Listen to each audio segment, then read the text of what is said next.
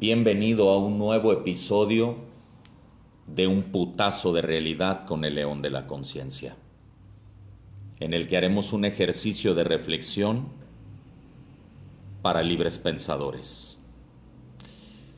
Muy buenas noches, muy buenas noches. Nuevamente es un placer estar compartiendo aquí en este podcast un putazo de realidad. Créanme lo que me lleno de adrenalina, me lleno de satisfacción cada que tengo la oportunidad de compartir con todos ustedes que no los conozco, que no puedo ver sus caras, sus emociones, sus expresiones, pero que sé que por ahí andan en alguna parte del mundo escuchando este podcast por alguna razón. Pensemos que por mero capricho del universo o porque en algunos universos paralelos ya nos conocíamos y hoy nos estamos encontrando. Pero no, no vengo solo. En esta ocasión el león de la conciencia se hace acompañar de esta voz suave, dulce, atinada. Alondra Ríos, buenas noches. Hola Gerardo, buenas noches. Pues. ¿Cómo te va? Muy bien, muchas gracias. Muy contenta, nuevamente agradecida por, por la invitación a este gran proyecto que tienes y pues a compartir, dispuesta a compartir. Que tenemos, dijo el otro. Que te... bueno, Estamos los dos arriba de este barco y es un placer porque fíjate que este podcast, Alo, yo lo comencé hace probablemente dos años y lo comencé eh, solo bajo un formato de monólogos o soliloquios, reflexiones.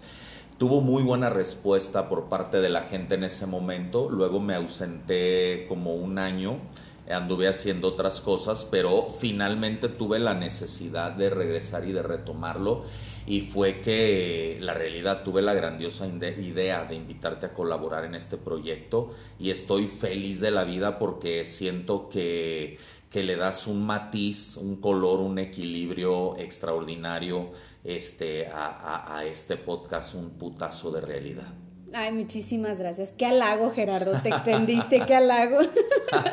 Muchas gracias. Un placer, mi Alo. Oye, y entrando en materia, fíjate que uno de los temas que vamos a poner sobre la mesa el día de hoy tiene que ver con nuestros sueños, tiene que ver con esos sueños que muchas veces tuvimos de niños en la infancia, donde decíamos, una y otra vez, cuando yo sea grande, yo quiero ser esto y quiero ser esto y quiero ser esto, pero que muchas veces al paso de los años, al paso de la vida, esos sueños se fueron quedando en el closet, empolvados, olvidados.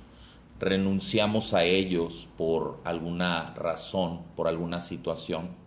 El caso es que hoy vamos a hablar de este tema con el título Desempolvar nuestros sueños. Fíjate que ahorita que mencionas esto, Gerardo, se me vino a la mente, se me refrescó, ahora sí que un poco la mente mm, respecto a este tema, que voy a involucrar un poquito la empatía. Dale. Porque estuve, estaba desayunando en la semana en, un lugar. Sí. Y yo platicando con la señora, eh, estábamos platicando referente ella una, una persona de la tercera edad y estábamos platicando justamente de esta parte, de los sueños, de cuando los entierras y de pronto pierdes el rumbo de tu vida, ¿no? Entonces yo le platicaba a ella que en algún momento escuché un, un video que me encantó y conecté muchísimo, que dice, una persona se avejenta cuando no tiene proyectos. O sea, así tú seas joven, tengas 15 años, si eres una persona sin proyectos, ahora sí que dicen, te conviertes en un viejo. Sin embargo, si eres una persona de 80 años y vives con proyectos, eso te mantiene la flama y, te mantiene joven, ¿sabes?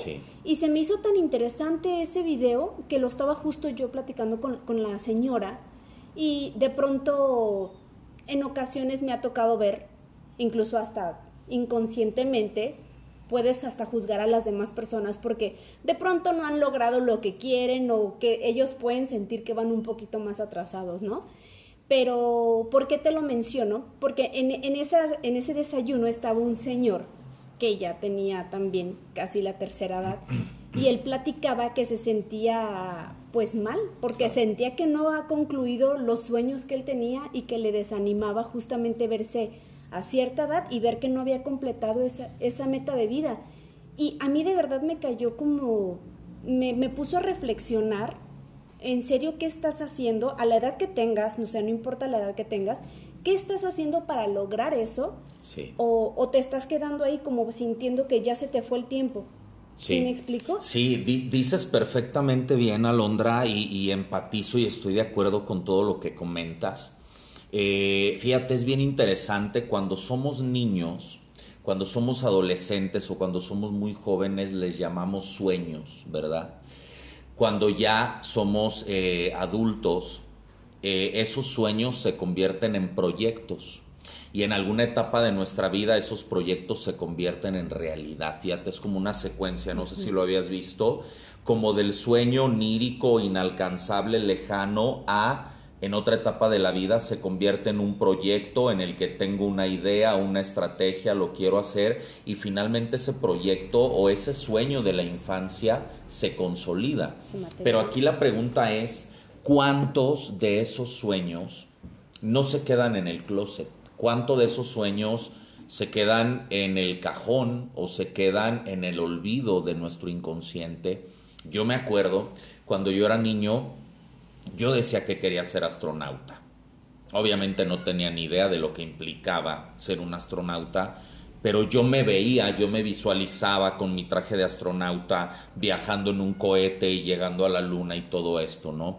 Bueno, eh, eh, eh, era algo que me gustaba pensar cuando era niño. Después, cuando fui más grande y más consciente, yo decía que yo quería ser piloto aviador militar. Pero al poco tiempo me di cuenta que le tengo mucho miedo a las alturas. Entonces dije, no, creo que el aire y yo no nos vamos a llevar muy bien. Te estoy hablando más o menos que yo tenía como 12 años. Eh, finalmente, como a los 15 años, eh, yo un día me levanté con una convicción tremenda y dije, yo quiero ser escritor. ¿De dónde salió? No sé. ¿15 años? 15 años de edad yo tenía. Yo decía, yo quiero ser escritor. Ese fue un sueño muy anhelado, que no sé si salió de mí o no sé si alguien me sembró ese gusto por la literatura, por el arte. Eh, y al día de hoy cabe mencionar eh, que si bien no, no me he convertido en un escritor consagrado, entre comillas, en un escritor famoso, en un Carlos Fuentes, en un JJ Benítez, eh, pero al día de hoy tengo ya dos libros publicados de hace años atrás y tengo uno en el horno que terminé de escribir, que estoy preparando y que actualmente estoy escribiendo un guion de teatro. ¿Por qué lo comento? Porque de mis 15 años a los 42 que tengo ahora, ese sueño en alguna etapa de mi vida se convirtió en un proyecto y ahora ya estoy muy cerca de que ese proyecto se haga, se haga realidad, ¿no? Pero vuelvo a la pregunta, ¿cuántos de esos sueños que tuvimos a lo largo de nuestra vida se quedaron en el closet? Se quedaron guardados por los clásicos robasueños que me mencionabas hace rato. ¿Cuánta gente hay que te dice, estás loco, no vas a poder, qué ridícula, eso no es para ti? Sí, Gerardo, siempre yo les digo, tengan cuidado de los ladrones de sueños porque son personas pues, de mente pobre que, que, te quieren inyectar esa pobreza en tu mente. Entonces tú a veces llegas con toda la energía, las, las promesas, con todas las ganas de hacer algo y ¡fum! te bajan los humos, ¿no? Sí. Se te va a atravesar alguien que te diga, no, yo ya lo quise hacer y no se puede. No, estás flotando. Está bien difícil. Está bien difícil. Sí. Entonces, cuando tú realmente le compras la idea, te Sí. está robando el sueño, le Claro. estás dando el poder y te empieza a desinflar. Sí. Por eso yo siempre les digo en esta parte, en este sentido, ten cuidado de los ladrones de sueños, no platiques tus sueños a quien sea, no todo el mundo tiene el entendimiento de lo que tú le estás hablando. Sí. Cuando ves a una persona con éxito que tú admires, acércate y platícale porque él sí va a creer, porque él ya lo hizo y va a entender perfectamente de lo que tú estás hablando. Entonces, sí creo que es un tema que tienes que cuidar. Cuídate de los ladrones de sueños. Siempre, Sí. siempre lo voy a decir. Y, y- y pululan, pululan los ladrones de sueños por todos lados. eh, y y no, no, no va eh, en tirarle hate a la gente sino en despertar conciencia de que es verdad, cuando tú traes un proyecto, cuando tú traes algo, un plan que te tiene enamorado, entusiasmado, no va a faltar la persona, inclusive muy cercana o de tu familia, que te diga, qué ridículo, estás loco, eso no se puede, es bien difícil. A mí me decían cuando yo entré a estudiar teatro en alguna época de mi vida, me decían, uy, de eso no se gana, te vas a morir de hambre. Y luego dije, no, pero después voy a estudiar literatura. Y me dijeron, no, pues peor. O sea, teatro y literatura. Me decían, ¿por qué no te buscas un trabajo que te genere dinero? ¿No? Y, te voy a confesar, y repito, no lo digo a manera de hate, eh, era mi padre quien me decía eso pero él estaba preocupado obviamente por la parte económica como cabeza de familia, ¿sabes? A mí en ese entonces y a la fecha el dinero me importa un carajo, ¿no? Yo hago las cosas porque me enamora. Pero si yo me hubiera dejado influenciar por ese, uy, no, como actor te vas a morir de hambre, eh, como escritor no la vas a hacer, fíjate que al tiempo la vida dio una vuelta muy padre. Finalmente me empeciné y estudié teatro. Estuve varios años de mi vida actuando en teatro y estuve alrededor de seis años dando clases de teatro y me pagaban y me pagaban bien por enseñar teatro. Entonces yo ahora recuerdo cuando mi padre decía, no, del teatro no se gana, te vas a morir de hambre. No es cierto, eso es un cliché. Es un cliché que cuando te dedicas al arte, te vas a morir de hambre no es verdad. Hay quienes la pegan tremendo y se vuelven millonarios. Hay quienes no. Pero la realidad es que este es uno de los, de los argumentos más clásicos de los robasueños, que te dicen, no vas a ganar dinero de eso. ¿Para qué lo haces? Te van a ver la cara, te van a explotar. A mí mi padre me decía, nomás te van a explotar y no te van a pagar nada. Y yo gané mucho dinero haciendo teatro y después gané mucho dinero haciendo literatura. No, y en este caso, Gerardo, que por ejemplo, cuando es tu círculo principal, que es tu familia, tiene un gran impacto. O sea, todo lo que ellos puedan decir, da, le, das, le das mucho crédito. Es un knockout, claro. Influye bastante. Entonces, sí tienes que diferenciar. A mí me tocó ver en alguna ocasión a una muchacha eh, esta chica yo la vi, estaba emprendiendo, entonces yo la vi desenvolviéndose en su círculo con sus clientas de una manera al grado que yo me acerqué porque me llamó la atención por cuestión de su energía. Y que le dijiste, no lo vas a lograr, mija. Está difícil. ya, yo llevo un rato en esto y no, no la armo, mija. Ya, ya mejor vete a tu casa. sí, no, no, no. Yo la vi, su energía era tan atrayente que me acerqué. ¿Sabes qué es la pasión con la que la gente hace las cosas que ama? Lo que te atrae ni siquiera es el producto, es la pasión. O sea, es el amor que le pones. Exacto. Entonces, me encuentro a esta chica con el tiempo. Estoy hablando que pasaron algunos añitos. Sí. Y yo me quedo con ese recuerdo de cómo la vi. Entonces, al platicar con ella me dijo que ya no lo siguió. Que porque en su casa le habían dicho que eso no dejaba, que eso no era rentable. Rentable. Claro. Y cuando yo escuché eso, en serio dije, se la creyó. Sí. Se la creyó a las personas que ama justo porque las ama y cree que le dicen la verdad. Sí. Y ellos creen que están diciendo la verdad por su bien. sí, porque no lo hacen de mala fe. Sí, o sea, lo hacen porque creen que te están haciendo un bien. Claro. Pero realmente me dio tristeza ver que les haya creído y desistió cuando yo la vi brillando. Dije, lo que pasa por creer... Eh, a las personas equivocadas. Sí, a las personas que te roban tus sueños, que te matan, que, que hacen que dejes de creer en ti mismo, te desapasionan. Fíjate, yo tengo un... Tengo una manera de ser con la gente que hace muchos años aprendí que era muy valiosa y te la voy a platicar. En uno de esos grupos de teatro que yo tuve, eran niños que iban desde los 8 años hasta los 17. Un día estábamos en el salón de clases platicando justamente acerca de qué quieres ser cuando seas grande. Pues había niños que no, yo quiero ser policía y yo quiero ser bombero y yo quiero ser no sé qué. Y había un niño, me acuerdo perfecto su nombre, se llamaba Leonardo. Algún día él escuchará este podcast. Y este niño levanta la mano tenía una pasión en la mirada y el niño me dice, yo voy a ser el presidente de la República. Ese niño tenía nueve años en ese momento. Todo el salón fue una carcajada unánime. Todos soltaron una carcajada como si Leonardo hubiese dicho algo totalmente descabellado. Cuando el grupo acabó de reírse, yo le dije a Leonardo, claro que vas a ser el presidente de la República. Se me enchina la piel, Gerardo. Yo te creo, le dije, yo creo en ti y va a ser un honor tenerte como presidente. A este niño se le iluminó la cara, se le llenó la mirada de esperanza. Yo sé, Alo, que esa, ese episodio, que ese voto de credibilidad que puse en ese niño, lo, impulsó y lo marcó.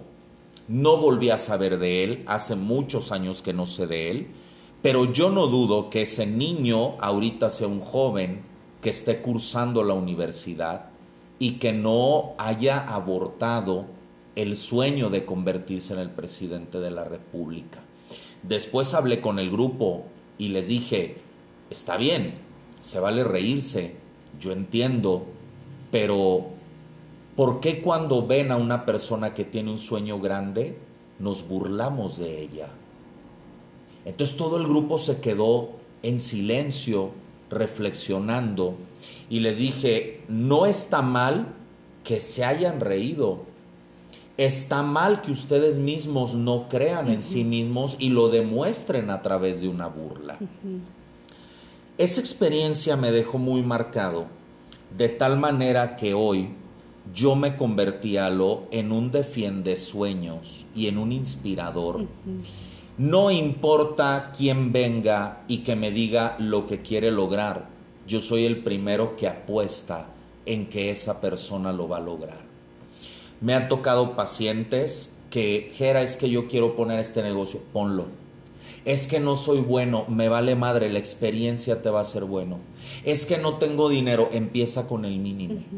Es que no necesito esto, trabaja con lo que sí tienes. Al día de hoy, Alo, yo tengo pacientes que algún día escucharán este podcast que han logrado poner sus negocios, realizar sus sueños, pacientes a los que hoy les va económicamente increíble y pacientes que empezaron de cero pesos, cero centavos, en total bancarrota, que tenían todo el viento a favor y que un día en terapia yo les dije, hazlo, hazlo, atrévete.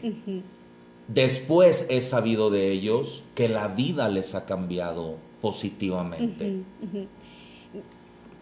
Sí, eh, perdón, está, la agarré tomando agua. no se preocupen, es parte de, de grabar en vivo. Entonces, bueno, yo te quiero preguntar a ti que me escuchas en este momento, ¿cuáles son tus sueños? Te invito a que en este momento te avientes un clavado al pasado y recuerdes qué era eso que tú decías que querías ser cuando fueras niño. Yo he conocido mujeres que en su infancia soñaron con ser bailarinas, lo soñaron. Una vez una querida amiga me dijo, es que yo cuando era niña yo quería ser bailarina de Ricky Martin. Y le dije, ¿y por qué no? y me dijo, Jera, no manches, yo vi bailar a esa amiga mía y bailaba como los meros ángeles, ¿sabes? Increíble. Wow. Y ahorita sumando un poquito ya, ya dejé de tomar agua. Ahora voy yo, con permiso. Em, quiero sumar un poquito esto que acabas de decir, Jera, que me parece un punto tan importante, porque a veces en el proceso de empezar a, cumplir proyectos, a cumplir sueños, como le queramos poner, estamos esperando a tener el recurso del dinero para materializarlos. Claro. Para, para que se conviertan. Sí. Pero, ¿sabes qué he aprendido yo, Gerardo? El dinero es un gran recurso, definitivamente. Pero cuando aprendes a trabajar tu creatividad, se, por sobre todas las cosas, empiezas a lograrlo. ¿Sí me explico? Porque estás desarrollando la creatividad. El dinero no te da la creatividad, No. eso, eso no cuesta. No. Entonces, eh, creo que es muy importante, mencionaste algo que a mí me hace mucho clic, Sí. trabaja con lo que tienes. Con lo que sí tienes. Tú sabes qué es lo que tienes, con esto cuenta y Sí. con eso, ¿qué vas a hacer? Sí. ¿Qué vas a hacer? Es lo que tienes en el momento. Entonces no te frustres porque no tienes el dinero, por eso se va a dar. Pero con lo que tienes, empieza. El dinero simplemente, Alo, es la consecuencia lógica de algo que tú ya empezaste a trabajar. Mira, me hiciste recordar un episodio de mi vida cuando yo empecé a trabajar las terapias. Tú y yo nos conocemos desde ese entonces. Eh, yo vivía en un departamento que no estaba amueblado para nada. Estaba vacío el departamento. Lo único que tenía en ese departamento eran dos sillones que una amiga me había regalado. Dos sillones blancos, me acuerdo perfecto. Era lo único que había. Y entonces, este, adelante. Yo empecé a ir contigo a terapia Ah, en ese ti- justo. Yo me senté en ese sillón blanco. Ah, justo, mira, ahí está, ¿no? Buenísimo. Por, eh, por cierto, te quiero hacer aquí un comercial. échale. Y reconocer tu trabajo, Gerardo. Haces un trabajo extraordinario como terapeuta. A mí en lo personal me has ayudado bastante y, y creo que sí te quiero dar el mérito de lo que haces. Gracias, Alo. Gracias, recibo con amor. Ya, ya nos vamos a poner sentimentales. Eh, pero bueno, ya después platicaremos cómo fue que, que se dio esta, esta amistad tan, tan bonita que tenemos. Eh, nos queremos y nos honramos y, y por eso compartimos este espacio del podcast. Me remonto, eh, en aquel entonces yo estaba literalmente en la bancarrota también por una separación que tuve. Eh, y entonces yo dije, bueno, voy a dar terapias. Y me puse a pensar, necesito rentar un consultorio, necesito amueblarlo, necesito, yo necesitaba, según mis cuentas de aquel entonces, como 50 mil pesos, que no tenía. En aquel entonces mi presupuesto se reducía, no sé, a 100 pesos. Era lo único que tenía. Como que en ese momento Dios se apiadó de mí, porque yo me estaba quebrando la cabeza, sacando cuentas de un dinero que no tenía. Y como que Dios se apiadó de mí y me dijo, a ver, pendejo, cuenta con lo que sí tienes. ¿Qué es lo mínimo indispensable que necesitas para empezar a dar terapias? Y dije, un espacio. Y me dijo, ya lo tienes, tu departamento. ¿Dónde sentar a la gente? Y me dijo, tienes esos dos sillones blancos. Empieza con eso. Y eso, Alo, tú, tú lo acabas de constatar. Así empecé yo hace más de 10 años. Un paciente se convirtió en dos pacientes, tres pacientes, diez pacientes. Empezó a llegar el dinero, empezó a fluir la abundancia, empecé a hacerme de muchas más cosas. Llegué a amueblar el departamento totalmente a mi gusto, etcétera, etcétera. ¿A qué voy con esto? Para emprender un sueño, tienes que empezar a contar con lo que sí tienes. Y yo te voy a decir, ¿qué sí tienes tú que me estás escuchando? Podrás no tener dinero, podrás no tener la infraestructura que tú crees necesitar para tu negocio, pero mira, si tienes vida, si tienes inteligencia, si tienes conocimiento, si tienes voluntad, si tienes hambre de crecer, si tienes una red de apoyo, si tienes contactos que te pueden echar la mano, si tienes un montón de cosas que tú ni siquiera te has dado cuenta que tienes y estás como yo en aquel momento, atorado y frustrado por creer que para empezar un proyecto necesitas tener todo y no es verdad, es solo arrancar con el mínimo indispensable. Sí, que aquí entra esa famosísima frase que dice, si estás al fondo de la piscina, al único lugar a donde puedes ir es hacia arriba, Gerardo. Si no, tienes, Exacto. na- si no tienes nada, no pierdes nada, no. Lo único que tienes es ganar. Así es. Entonces, sin miedo y ahora sí que a darle. O como dicen con miedo, pero a darle. Sí, con miedo. De todas maneras, ¿no? Porque esa es otra de las cosas, Alo. Muchas veces dejamos los sueños en el closet por miedo. O sea, miedo, miedo, miedo. Yo voy a confesar algo también. Uno de los sueños que yo tuve desde niño fue aprender a tocar guitarra. Fue uno de mis sueños anhelados. Y tengo unos primos que algún día escucharán este podcast. Tengo unos primos que desde niño, de que e- ellos eran niños, tocaban la guitarra hermoso. Y en las fiestas y reuniones, ellos tocaban la guitarra.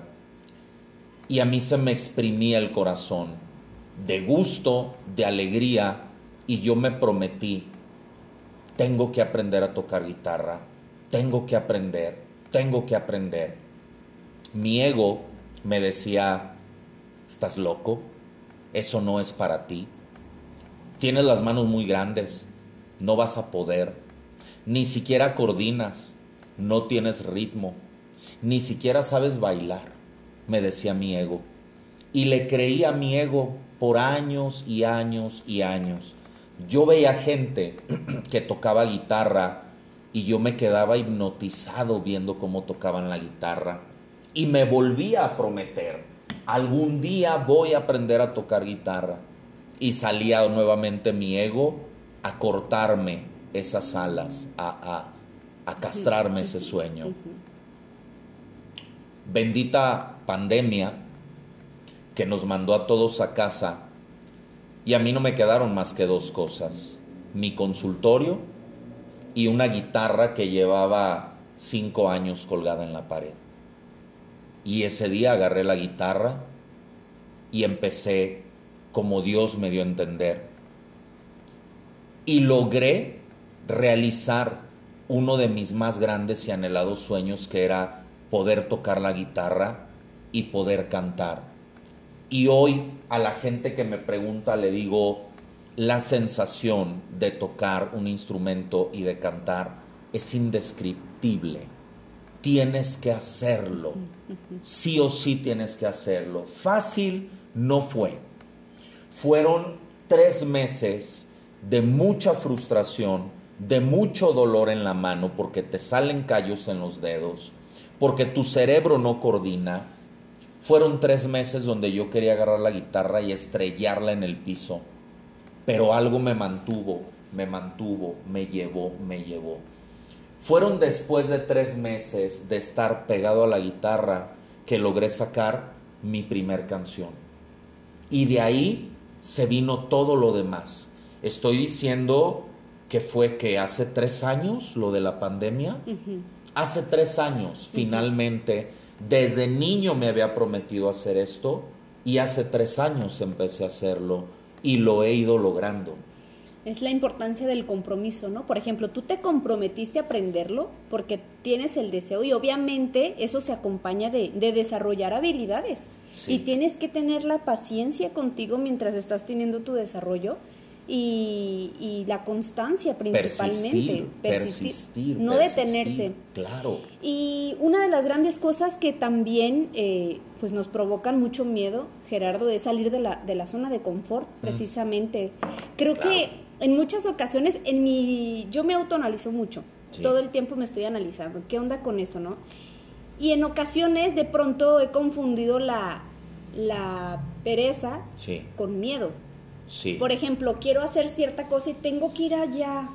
En el fondo me doy cuenta que no es flojera, me da miedo ir. Sí. Entonces, si tú no detectas contra qué estás peleando, pues ahí te vas a quedar Sí, peleando al aire. Te van a ganar. Sí, te van a ganar, no Claro. sabes con quién estás peleando. Así es. Entonces, cuando yo descubrí esta parte, Gerardo, para mí fue una herramienta muy grande el darme cuenta que detrás de la supuesta flojera, que no es flojera porque me considero que soy una persona muy activa, Sí, pero si digo, si esto está sucediendo es, es miedo lo que me está deteniendo, no es flojera, es miedo, Es miedo. entonces vamos a trabajar con eso y como bien lo dices, con todo y miedo lo vas a hacer. sí. Es que la única manera, me he dado cuenta en la experiencia, que la única manera de combatir el miedo es haciéndolo. Es decir, hay gente que dice, cuando se me quita el miedo, lo voy a hacer. Y es al revés, no, lo vas a hacer con todo y miedo y conforme vayas ganando experiencia y práctica, ese miedo se va a ir haciendo cada vez, cada vez más pequeño. Es decir, esos sueños que, que quieres realizar, al principio te va a dar todo el miedo del mundo. Tu ego va a estar en contra tuya. A veces tu familia, a veces los que se dicen ser tus amigos, van a estar totalmente en contra tuya. A mí alguna vez, no voy a decir quién, con lo del tema de la guitarra, fue un familiar, me hizo un comentario muy, muy desagradable acerca de mi guitarra y de mi voz. En pocas palabras me hizo el comentario como deberías dedicarte a otra cosa, ¿no? Me dolió, me dolió mucho, yo no esperaba el comentario de esa persona. Claro, tampoco esperaba su aprobación, pero me parece que no tuvo el tacto para hacerme ese comentario. Ahora sí que como dice, ¿no? No es lo que dice, sino cómo lo dice. Cómo lo dice. No, me pegó durísimo. Yo me di tres minutos para gestionar su comentario. Y a los cuatro minutos ya me había olvidado de su comentario. Porque fue como, no me vas a robar la ilusión de algo que me ha costado tanto trabajo. Y si a ti no te gusta escucharme, no me escuches. No se lo dije a esta persona, pero fue una autorreflexión que yo tuve donde dije, para mí la guitarra y el canto es un regalo que me doy yo a mí y que lo comparto con quien quiere que lo comparta, con quien no, brother, no estás invitado a escucharme. Pero yo me pregunto, ¿qué hubiera pasado si ante ese comentario yo tiro la toalla y digo, chale, es que sí, tiene razón, la neta es que no soy bueno haciéndolo, hoy me debería un sueño más, o simplemente diría, tuve la oportunidad de seguir avanzando en la guitarra y no lo hice. Me hizo ese comentario no hace tanto tiempo, pero también descubrí otra cosa bien interesante, que la aprobación te la tienes que dar tú a ti mismo.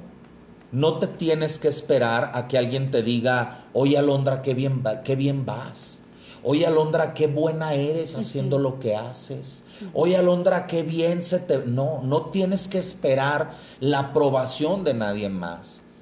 Tienes que aprender a autoaprobarte tú, sin caer en la conmiseración, pero sí reconocer objetivamente y decir, a ver, esto es por mí, para mí y va por mí. Sí, totalmente de acuerdo, Gerardo. Y sin cederle el poder a los demás, ¿no? Sobre lo tuyo. Como tú bien dices, tenías dos opciones, creerle o seguir lo tuyo. Entonces, la vida no te da muchas opciones, son dos, ¿cuál agarras de las dos? Siempre hay dos opciones, ¿te das cuenta? Sí, o sea, pudiste enterrar y quedarte de ver lo que querías para ti. Tú querías aprender y estuviste trabajando para eso y te pudiste haber quedado de ver eso para ti. Sin embargo, tú sabes qué vos quieres escuchar. Así es, sí. Y en ese inter eh, hay una lucha interna muy fuerte y muy dolorosa, porque el miedo gana terreno y el miedo te dice, mira, esto lo, voy, a, a llevar a otro escenario, Alo. Estas personas, en mi caso me ha tocado particularmente mujeres, que no se aceptan, que no se gustan, que no se quieren y que se rinden. Dicen, es más fácil seguirme rechazando que comprometerme a transformarme. Y ellas tienen el sueño de ser diferentes. Menciono, ah, tengo el sueño de meterme al gimnasio, tengo el sueño de bajar de peso, tengo el sueño de hacerme algún tratamiento para la piel, para el cuerpo, y nunca lo hacen, porque se quedan en la zona del flagelo, se quedan en la victimización, y son estas personas mismas las que se castigan y se reprueban, y son ellas mismas las que renuncian a su propio sueño de transformarse y de ser diferente. Ya lo decíamos en, en uno de los podcasts cuando nos contaste tu anécdota maravillosa del maratón. Para ti era un sueño correr un maratón. Tuviste 10 millones de oportunidades para rendirte. Nadie te estaba viendo. No tenías el compromiso con nadie. Y te chingaste 21 kilómetros. Eso es impresionante. Eso para mí es un claro ejemplo de compromiso y de persistencia. Tú hoy podrías haberme platicado, ¿sabes qué, amigo? Me inscribí a un maratón de 21 kilómetros y corrí 5, con un sabor amargo en la boca. O decirme, amigo, llegué casi a gatas, pero completé los 21 kilómetros. Sí, sí, sí. Es que la gente normalmente queremos el resultado, Gerardo, pero no queremos el sacrificio que conllevan las cosas. El proceso, claro. el proceso no lo rechazamos, pero realmente el proceso es lo que te forma, es lo que te hace. Entonces, ahorita que mencionas esta parte de, de, que has conocido mujeres, yo creo que hay infinidad de mujeres con ese chip. Y hombres. Y hombres también, o sea, personas en general y realmente quieren el cuerpo que, ellos quieren, pero no están dispuestos a, dar el sacrificio, a dar de, eh, a mejorar su alimentación, a hacer ejercicio, ahí ya no quieren, entonces queremos estar muy cómodos, ¿no? Vuelvo a lo mismo, buscamos comodidad y pues así, así no da resultados, es realmente un compromiso y trabajar el acto. Sí, definitivamente me queda claro que para lograr tu sueño, cualesquiera que sea, lo primero que tienes que hacer es salir de tu zona de confort. O sea, te va a costar. Cuando aquí llegan algunos pacientes, porque la diversidad de casos es muy amplia, pero por ejemplo, que llega un paciente con un tema de duelo y de separación, yo le pregunto al paciente, ¿qué te trae aquí? No, pues estoy de duelo porque me acabo de separar o de divorciar, en el caso de hombres o mujeres. Le digo, muy bien, ¿qué quieres lograr? ¿Sabes a qué vienes? Y me dice, quiero lograr terminar este duelo y terminarlo de la mejor manera. Y lo primero que le digo es, te va a costar un chingo, te va a costar. Todavía no empezamos a trabajar y ya te duele, ya vienes herido el proceso no va a ser fácil. Te vas a querer rendir. Tu ego te va a decir que me mandes al carajo y te va a seducir la idea de hacerlo. Y sabes algo, los primeros dos meses la vas a pasar emocionalmente muy mal.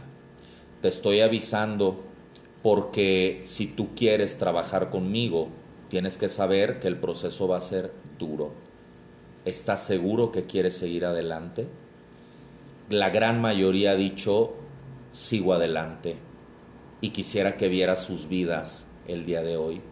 Unos pocos se han rendido y quiero que vea sus vidas el día de hoy. Siguen atrapados en los duelos, siguen atrapados en relaciones nocivas, etcétera, etcétera. Es decir, utilizo este ejemplo para ampliar un poquito más el panorama de tus sueños. Si tú quieres tener el cuerpo perfecto, te va a costar. Si tú quieres ganar, ser millonario, te va a costar. Si tú quieres tener una relación de pareja perfecta, te va a costar. El trabajo de tus sueños te va a costar. Ser el presidente de la República te va a costar. Tienes que saber que hay un precio a pagar por tus sueños y que se va a poner cabrón y que te vas a querer rendir. Yo, Alo, he querido tirar la toalla mil veces. Yo contigo he tirado la toalla y me has ayudado a levantarla para que siga adelante. Recuerdo una vez platicaba con un paciente, este cabrón es futbolista, alguna vez escuchará el podcast y él me platicaba sobre todo lo que tuvo que pasar, sufrir, batallar y esperar para lograr ser un eh, seleccionado nacional de la selección de fútbol. Y este cuate me dijo, güey, tiré la toalla mil veces y yo ya me iba a retirar hasta que me seleccionaron y empezó una nueva etapa de vida Este tipo está en los cuernos de la luna, estuvo en los cuernos de la luna en su momento. Y un día le pregunté, ¿fue fácil? Y me dijo, no. Llevo toda mi vida invirtiendo en esto porque es mi sueño, pero ha sido lo más difícil a lo que me he enfrentado. Le dije, brother, por eso has llegado hasta donde has llegado. Tanto más miedo te dé, tanto más difícil sea, más grande va a ser la satisfacción del triunfo. Ah, y Jere, y en este gran ejemplo que pusiste, ¿cómo nos, nos explica el, a punto de tirar la toalla es cuando le atina, ¿no? Cuando dices, ya, era su momento. Sí. Entonces, en muchas ocasiones desistes antes de tiempo, o sea, realmente el proceso va bien, vas eh, a lograrlo, pero desistes antes de tiempo. Cuando ya estás a punto de, ¿no? Se te ocurre tirar la ya, toalla. Mejor siempre no. Y decir, no, ya. Voltea, ve el camino recorrido, todo lo que has hecho y anímate. O sea, estás por darle, nada más no desistas. Sí. Oye, Jera, y en, en, este caso que estás hablando de todo esto, cómo el ego nos pone tantas trampas en este tema, ¿no? ¿Podemos ser esclavos del ego? Totalmente. O podemos hacernoslo tan gran amigo que va, va, a actuar a nuestro favor, ¿no? Sí, mira, lo que al ego, eh, el ego no es malo.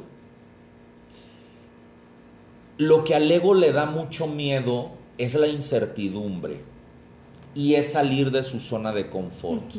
Al ego le gustan las cosas seguras, ¿va? Eh, y le da mucho miedo enfrentarse a la incertidumbre. Por eso hay mucha gente que quiere emprender, pero su ego no les permite. Porque cuando tú vas a emprender te tienes que enfrentar a un tanto cuanto de incertidumbre, sí o sí. Entonces hay gente que hoy le llaman godines, y lo digo respetuosamente, que odian su puto trabajo de oficina pero su ego los tiene ahí, paralizados. De 9 a 6 estás calentando una maldita silla para recibir un salario que no te hace feliz. Y tú te imaginas calentando tu comida en el horno que algún día vas a lograr tu sueño. Brother, mientras no renuncies a ese trabajo de mierda que odias, nunca vas a realizar tu sueño que aquí el tema no es ni el trabajo de oficina ni las 12 horas sentadas o 9, sino el que no conectes con lo que hagas, ¿no? Porque a mí me ha pasado, Gerardo, y yo creo que en su gran mayoría las personas nos ha pasado, que vas a hacer cierta labor o cierto trabajo, pero haces un gran esfuerzo para ir.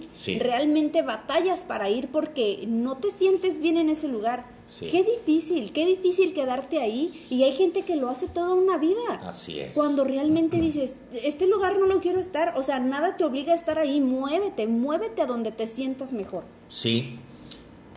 Tú tienes la garantía de que tu sueño se va a realizar siempre y cuando seas congruente con lo que le estás invirtiendo a tu sueño.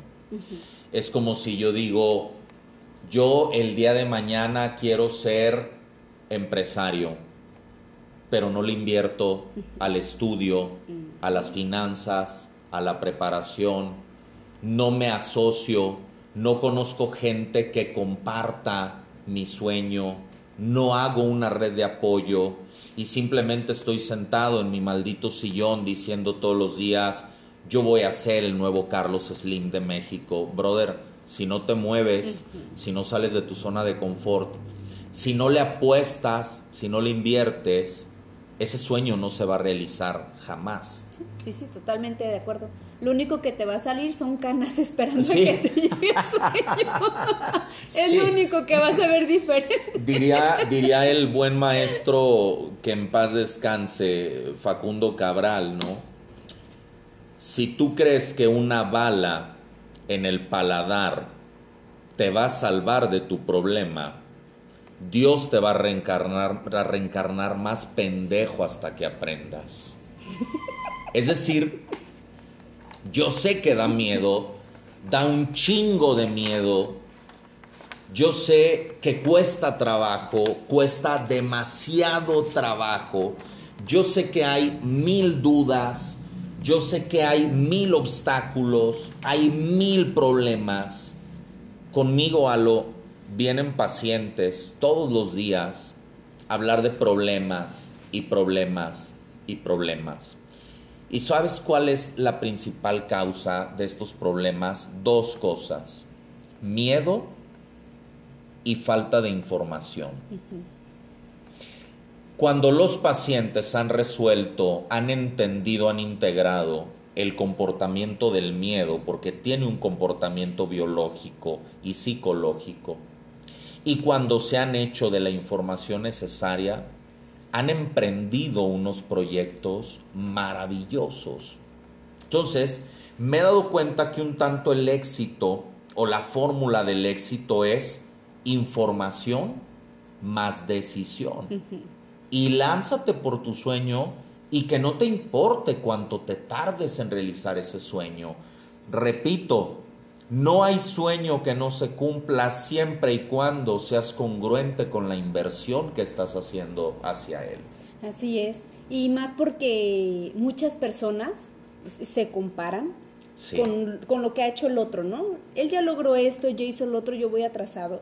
Claro. La competencia es contigo, no es con nadie más. Es con que seas mejor que el día de ayer y que te comprometas, como bien lo dijiste, a aprender si te comprometes en aprender, eh, en tu crecimiento, cuando llegue la oportunidad vas a estar preparado o preparada para tomarla. Así Pero si estás desaprovechando el tiempo mientras llega la oportunidad, tú andas acá viendo los pajaritos. Tragando mocos. Pues se te va a ir la oportunidad porque no vas a estar ni preparado. Entonces, prepárate, trabaja en lo tuyo, que la oportunidad va a llegar para que la tomes. Así es, así es. Y si te das el lujo y el regalo de realizar ese sueño, entonces habrás entendido para qué naciste.